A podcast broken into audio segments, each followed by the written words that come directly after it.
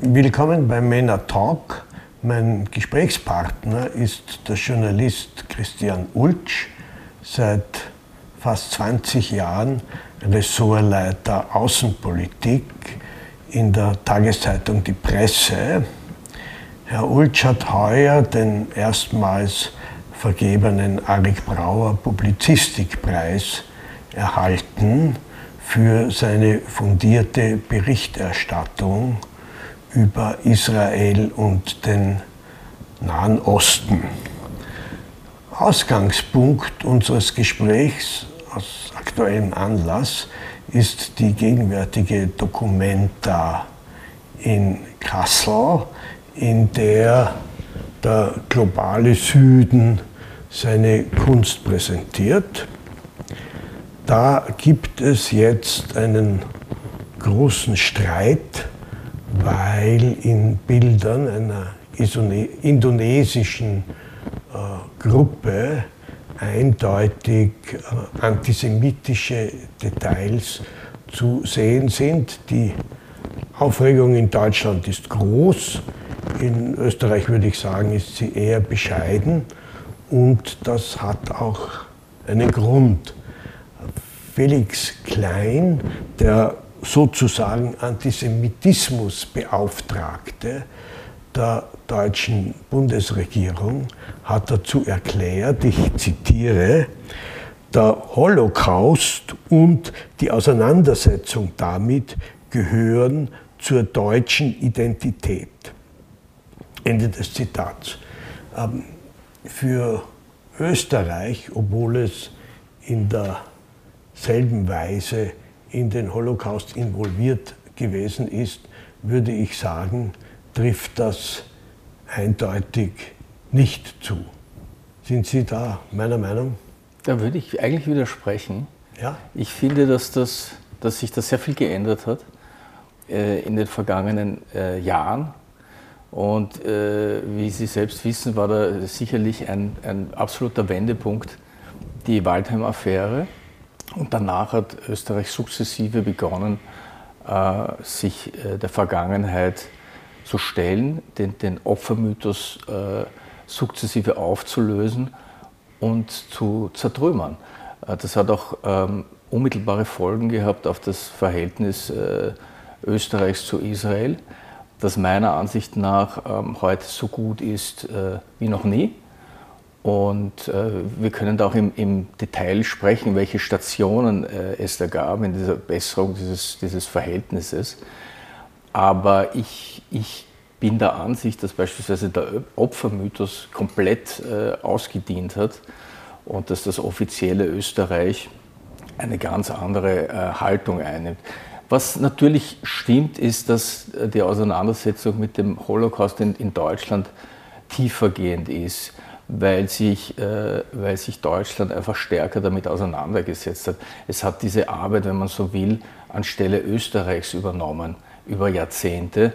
Und Österreich hat sich da, wie ich meine, im, im Windschatten äh, äh, Deutschlands aufgehalten und, und über Jahrzehnte so getan, äh, dass es sich verhalten könnte wie ein ganz normaler äh, Staat, der keinerlei Verantwortung äh, übernehmen muss für die Untaten des NS-Regimes, weil, wie gesagt, das war ja Staatsdoktrin, äh, äh, Österreich sich selbst präsentiert hat als erstes Opfer der Hitler-Aggression.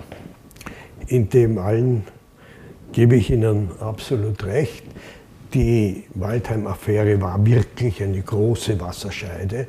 Da hat sich dann alles geändert und ich kann mich erinnern, das war in den späten 80er Jahren, also Waldheim war mhm. Bundespräsident damals, als auf meinem Schreibtisch eine Ankündigung lag über den Nationalsozialismus in Pitztal, ist ein Buch erschienen, habe ich mir gedacht, jetzt sind wir bald durch. Und de facto hat sich Österreich dann auch wirklich, äh, Österreich dann auch wirklich begonnen, sich mit seiner Geschichte zu befassen, nicht nur wissenschaftlich, wissenschaftlich, sondern es ist auch ein Thema im öffentlichen Bewusstsein gewesen, ja. nicht bei allen Parteien, das muss man sagen. Es gibt eine große Ausnahme, das ist die FPÖ. Aber das ist, das ist sicher richtig. Nur dass der Holocaust zur österreichischen Identität gehört. Da würde ich eher sagen, wenn etwas zur österreichischen Identität gehört historisch, dann ist es der Februar 1934. Der scheint mir da wirklich der Punkt zu sein. Aber das ist jetzt ein anderes ja, Thema. Ja, nein, ich, ich finde das, wie Aber gesagt, ich stehe ich steh, ich steh zu der Aussage, dass Österreich auch heute mit dem Holocaust ganz äh, anders umgeht. Ja, und das, hat, das, das äh, hat auch damit zu tun, äh, dass zum Beispiel eine, eine Partei, die, die ÖVP in dem Fall, sich da komplett äh, neu ausgerichtet hat, äh, auch, gegen, auch gegenüber Israel. Mhm. Und es lässt sich an vielen kleinen Beispielen äh, äh ablesen. Ja. Ähm, äh, an, vielen, an vielen Reisen österreichische Politiker äh, nach Israel, an der Renovierung auch des Österreich-Pavillons in, in, in Auschwitz, auch an der, an der Errichtung des Mahnmals im, im im Zentrum äh, Wiens. Also es gibt viele kleine Mosaiksteine, die, wie ich finde, jetzt ein völlig neues äh, Bild ergeben. Und das, was in den 80er Jahren sicherlich noch äh, gültig war, nämlich dass Österreich versucht hat, sich aus der Geschichte und aus der Verantwortung zu stehlen, heute nicht mehr in diesem Fall gültig ist. Ja, wobei die Veränderung des Auschwitz-Pavillons in den 70er Jahren äh, eingerichtet worden ist, in der Form natürlich überfällig gewesen ist. Aber ich würde jetzt zur Dokumentarfrage mhm. und äh, zur Frage der deutschen Identität, mhm. die der Felix Klein hier mhm. anspricht, dass das ein essentieller Teil der deutschen Identität sei, die Auseinandersetzung mit dem Holocaust. Und äh, Achille Mbembe, mhm. einer der führenden Sprecher des Postkolonialismus, in Afrika, der als Festredner vor zwei Jahren in Deutschland eingeladen war und dann wieder ausgeladen worden ist, hat dann einen Brief an die Deutschen geschrieben, so hat er das genannt, wo er fragt, äh, sind die Deutschen allein zuständig für die Interpretation des Holocaust deswegen, weil sie ihn begangen haben? Oder äh, ist es äh, zulässig, dass auch von anderen Blickwinkeln, also etwa vom afrikanisch-postkolonialen äh, Standpunkt, äh, das Ereignis beleuchtet wird? Und die Frage, äh, die sich für mich daran anschließt, äh, Ihrer Erfahrung nach, wie weit gibt es einen äh, auf der Welt sehr mhm. verbreiteten äh, Standpunkt gegen Israel, respektive Antisemitismus mhm. über den arabischen Raum hinaus. Die UNO-Beschlüsse, einige, nicht wenige, mhm. lassen darauf schließen. Ja, natürlich. Ich finde, dass es in erstaunlichem Ausmaß der Antisemitismus äh, überwintert hat in vielen islamischen Ländern. Das konnte man ja auch bei der bei diesem äh, Kunst, sogenannten Kunstwerk sehen, das äh, ausgestellt wurde bei der Documenta in Kassel. Mhm. Also das war ja wohl äh, Antisemitismus der krudesten und primitivsten Art. Mhm. Also ein Schweinekopf äh, und Hut drauf und, und, und SS-Zeichen. Und also das, ähm, mich, mich hat da eigentlich offen gesagt sehr verwundert, dass dann einige ähm, sich darüber erregt haben, also die Eva Menasse zum Beispiel, das jetzt nochmal nachgelesen, auch ihren, äh, auch ihren äh, Essay im, im Spiegel, sich dies, diesen eindeutigen Fall von Antisemitismus zum Anlass genommen haben, darüber zu resonieren, ob man äh, das Schicksal der Palästinenser zu wenig äh, beleuchtet. Also ich finde, das war jetzt nicht der Zeitpunkt, um darauf äh, hinzuweisen. Ich finde, wenn etwas äh, antisemitisch aussieht, äh, wenn es äh, antisemitisch äh, wirkt, dann ist es auch antisemitisch. Und da muss man auch nicht drüber lang diskutieren. Ich finde auch, und da, und da reagieren Israel und, und, und auch Deutschland natürlich sehr sensibel, Österreich vielleicht nicht ganz so sensibel, das ist schon recht, wenn nämlich der Holocaust sozusagen in seiner Singularität in Frage gestellt wird.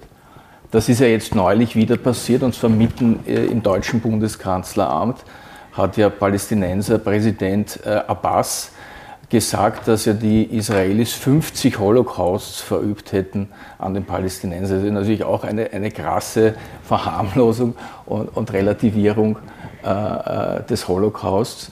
Äh, bei dem Mann hat das übrigens auch eine, eine Vorgeschichte. Wie wir wissen, hat er auch äh, Bücher verfasst, wo das ja auch äh, sogar die Anzahl der Toten relativiert worden ist. Er hat sich mittlerweile entschuldigt.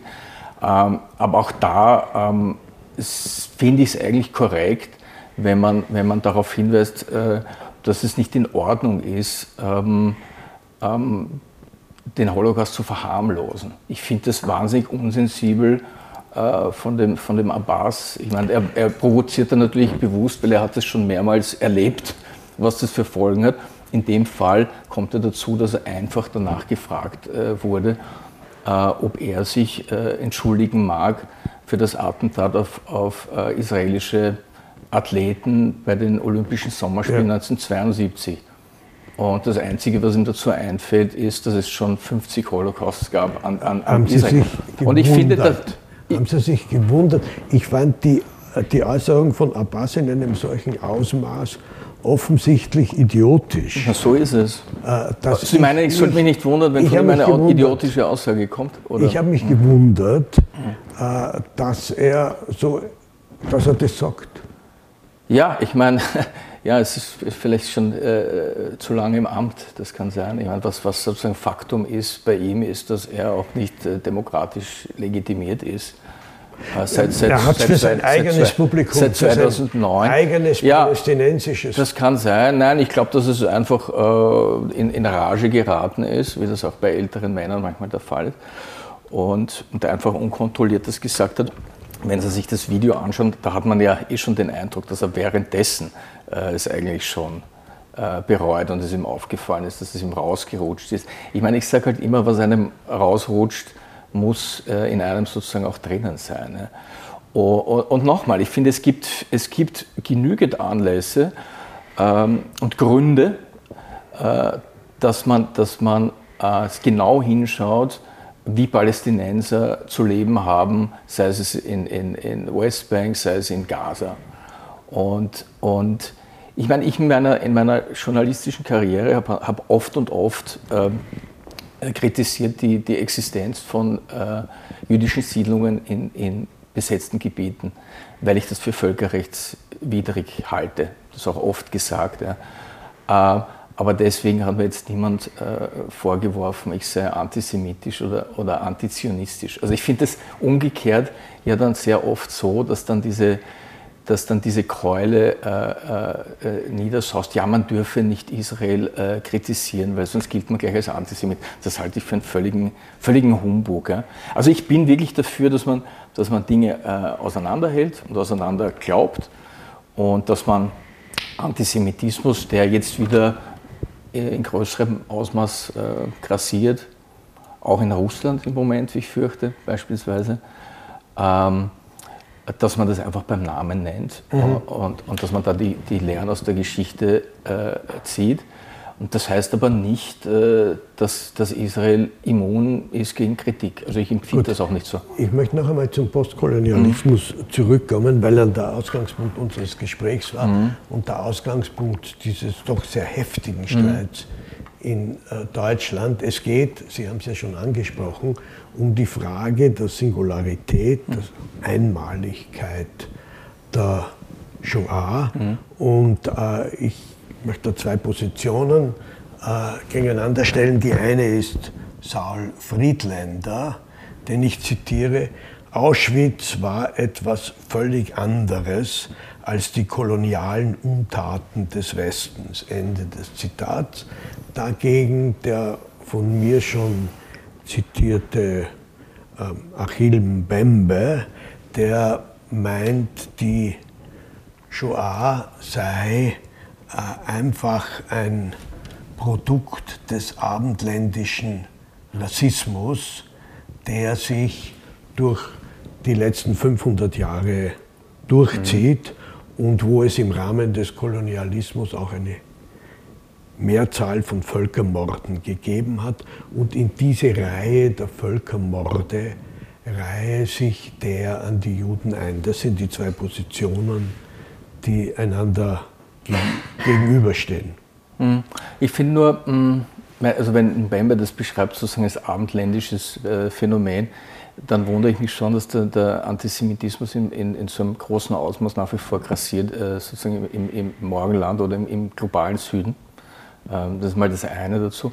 Und ich finde äh, diese Vergleiche eigentlich, äh, ist nicht eine besonders tiefschürfende Erkenntnis, aber ich finde diese, diese Vergleiche eigentlich überhaupt unnötig. Ja?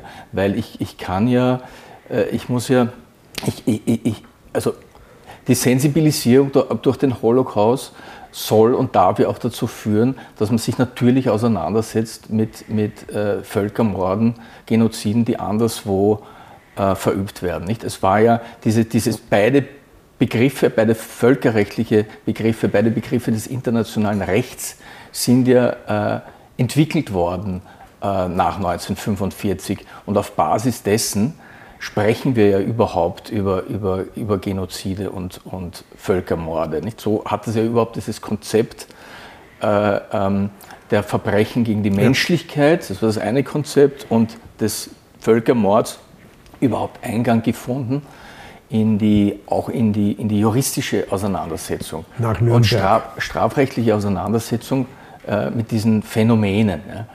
Und ich, ich sehe jetzt nicht, dass beispielsweise Deutschland sich nicht auseinandersetzen würde äh, mit, mit Völkermorden, die anderswo äh, passiert sind. Im Gegenteil, ich sehe jetzt auch äh, äh, die, die, zunehmende Tendenz, dass man sich offener, als es in der Vergangenheit äh, der Fall war, auch mit, mit Völkermorden der Vergangenheit auseinandersetzt. Sei es jetzt, mit dem, sei es jetzt mit, dem, mit, dem, mit dem Völkermord an den Armenien, sei es mit den, mit den um Taten der, der belgischen Kolonialisten in, in, in Kongo, die dort ganz schrecklich gewütet haben. Und, und, und ich finde, es stimmt einfach nicht, dass man, dass, dass, man, dass man da keine Sensibilität dafür hat, dass man sich damit auseinandersetzt. Und wie gesagt, ich halte es jetzt nicht für unbedingt notwendig, dass man da überhaupt äh, Vergleiche anstellt und dass man, dass man, dass man alles misst am, am Holocaust. Äh, warum soll das überhaupt notwendig sein? Also ich verstehe eigentlich im Grunde genommen äh, das Motiv äh, der, der Debatte nicht, die der Mbembe anregt. Ich, ich, verstehe das ehrlich gesagt mhm. nicht, außer dass er sagen will, ähm, Holocaust, damit haben wir nichts zu tun, das ist in Europa passiert. Es ist halt nur leider so, dass, sie, dass es, wie gesagt, dieses Phänomen des, des Antisemitismus längst, äh, äh, längst in anderen äh, Regionen der Welt gibt. In vielen Regionen hat es immer schon gegeben. Ja. Ähm, Vergleiche erhellen natürlich. in dem Fall verdunkeln sie schaffen aber ja. genau auch den Unterschied, um klarzumachen, ich setze nicht gleich, indem ich den Vergleich mhm. anstelle. Wenn ich sage, die planmäßige Auslöschung eines ganzen Volkes, der Beschluss dazu und dann die industriell fabriksmäßige Durchführung mhm. dessen. Das ist etwas, was nicht vergleichbar ist mhm. mit, Haben Sie recht, ja. mit allen anderen Völkermorden. Mhm. Auf der anderen Seite habe ich mir gedacht, jetzt, als ich mich mit dem Thema befasst habe, der erste Völkermord in der Geschichte im 20. Jahrhundert, der als solcher anerkannt ist, ist der der Deutschen in Deutsch-Südwestafrika mhm. an den Herero mhm. ab 1904 und an den mhm. Nama dann.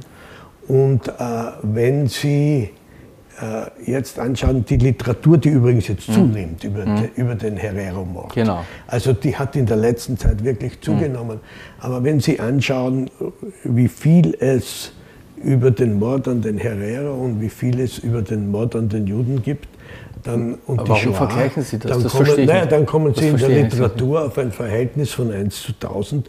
Und ich glaube, das ist es, wenn die Afrikaner sagen, ja, das ist aber dasselbe Phänomen, dann hat sie, nehme ich, und das ist eine Wurzel des Postkolonialismus. Ja, aber es hindert ja die Afrikaner sie, nicht daran, äh, das, das stärker sie, zu thematisieren. Sie sind empört über die Europäer. Sie sind empört über die Europäer. Das trifft natürlich die Belgier, die Sie angesprochen haben, die Engländer und die Franzosen noch viel mehr als die Deutschen, äh, dass diese Form der kolonialen Untaten schlicht und einfach in der Literatur und im öffentlichen Bewusstsein weniger viel weniger präsent sind, als sie in Afrika präsent sind. Etwa. Ja, gut, aber die Vernichtung der Juden hat halt auch mitten in Europa stattgefunden. Ja. Es waren sechs Millionen äh, Juden und, und ähm, ja, und, und, und, dass man sich da äh, stark miteinander, da, damit auseinandersetzt, ist klar. Und wie Sie selbst gesagt haben, äh, beginnen ja auch äh, europäische Gesellschaften sich zu auseinanderzusetzen mit ihrem kolonialen Richtig. Erbe. Ja. Das ja, hat, ja, hat ja kräftig zugenommen in den vergangenen Jahren. Mhm. Wobei interessant ist, es, äh, gibt, es gibt diese grauenhaften Bilder, die wir alle kennen mit den äh, Babys, äh, denen an der Wand der Kopf eingeschlagen wird. In der Literatur gibt es die auch schon über die Spanier, unter Cortes vor 500 Jahren in Mittelamerika, wo äh, auch die Berichte von Bartolomé de las Casas äh, in die Richtung gehen, die Babys, denen die Köpfe an den Felsen eingeschlagen worden sind. Was ich sagen will, mhm. es gibt bis zu den Bildern hin schon eine Reihe von Vergleichbarkeiten, aber wir sind uns mhm. auf der anderen Seite einig, dass es diesen substanziellen Unterschied gibt, der die Singularität ausmacht. Und gerade deswegen meine ich, dass das Vergleichen sinnvoll ist, damit man hier eine Klarheit schafft und auch in der Diskussion mit dieser postkolonialen. Ja, wissen Sie, wenn das, solange das jetzt in, einer, in einem differenzierten Ausmaß passiert, äh, ja, gut, kann man darüber diskutieren, aber wenn das jetzt, wie gesagt, der Herr Abbas ist ja auch ein Vergleich. Nicht? Wenn er sagt, es hat 50 ja. Holocaust, ist ein Vergleich, sogar ein zahlenmäßiger Vergleich. Da sind wir uns auch einig, äh, dass das einfach unsinnig ist. Nicht? Richtig. Und relativierend. Richtig. Dazu kommt, dass es, ich habe mir das angeschaut, es gibt gerade an der mhm. Universität Wien eine Masterarbeit zu dem neuen Historikerstreit mit Mbembe. Mhm. Also es gibt von Mbembe eine ganze Reihe von Passagen, die ich eindeutig als antisemitisch ja. bezeichnen würde, wenn er die Besetzung äh, äh, Palästinas durch Israel, also mhm. der Westbank, äh, als äh, den größten Skandal unserer Zeit bezeichnet. Oder Gut, wenn, er, ein, ne? wenn er sagt, aus den Opfern seien Täter geworden, was bekanntlich das klassische antisemitische Klischees, mhm. das man in Österreich an den Stammtischen hört. Mhm. Also insofern äh, gibt es. Also es ist schon ganz gut, wenn man sich dann kritisch mit dem Mann auseinandersetzt. Ja? Und ja. das ist passiert. Ja, insofern mhm. äh, gibt es da schon äh, Entgleisungen in mhm. dem Zusammenhang, die das Ganze, mhm. die das Ganze auch wieder entwerten in einer gewissen Weise. Was ich in dem Zusammenhang interessant finde, ist eine Politikwissenschaftlerin aus Kamerun, Axel Kabu, die schon vor 30 Jahren geschrieben hat, wenn man sich ständig beruft auf die Verbrechen des Kolonialismus und auf diese Schuld, die Europa da auf sich geladen hat, dann lähmt das und lenkt uns ab von unseren eigenen unfähigen und korrupten schwarzen Eliten, mit denen, er, mit denen wir uns viel mehr auseinandersetzen sollten als mit vergangener europäischer Schuld und mit den weißen Helfeshelfern dieser korrupten schwarzen okay. Eliten. Ich finde, das eine schließt das andere nicht aus. Ich finde, man kann sich durchaus äh, auseinandersetzen mit den Verfehlungen der Vergangenheit, auch mit, mit dem Kolonialismus. Äh, aber natürlich äh, gibt es gegenwärtig ähm, in vielen Ländern äh, Afrikas ausgiebig Anlass, sich auseinanderzusetzen mit der politischen Führung, mit, mit Korruption, mit schreiender Armut, mit Infrastrukturproblemen, die seit, seit Jahrzehnten unangetastet sind. Also ähm, es gäbe da in dem Bereich viel zu tun. Also ich, bin, ich bin eigentlich ein Verfechter dass das der, der, Gleichzeitigkeit, dass das eine das andere nicht äh, ausschließen muss. Ich finde, man muss auch nicht immer ähm, äh, die Auseinandersetzung mit der einen Materie ausspielen gegen das andere. Das halte ich eigentlich für ziemlich simpel gestrickt, wenn man das macht. Das verstehe ich schon. Auf der anderen Seite passiert es aber natürlich, dass immer wieder dem Kolonialismus und den europäischen Verbrechen die Schuld gegeben wird für etwas, was gegenwärtig in Afrika völlig schief läuft. Das stimmt, das stimmt und da muss man halt äh, dagegenhalten und da gibt es ja wirklich äh, ausgiebig äh, Anlässe dafür, auf gegenwärtige Probleme äh, hinzuweisen. Aber wie gesagt, also ich finde, dass es, mhm. auch, dass es auch legitim ist, äh, auf koloniale Vergangenheit hinzuweisen. In diesem Sinne sind wir uns einig und ich danke Ihnen für das Gespräch. Danke. Eine Produktion von MENA Watch, dem unabhängigen Nahost-Think Tank. Auf unserer Website finden Sie täglich aktuelle Informationen und Analysen. Besuchen Sie uns.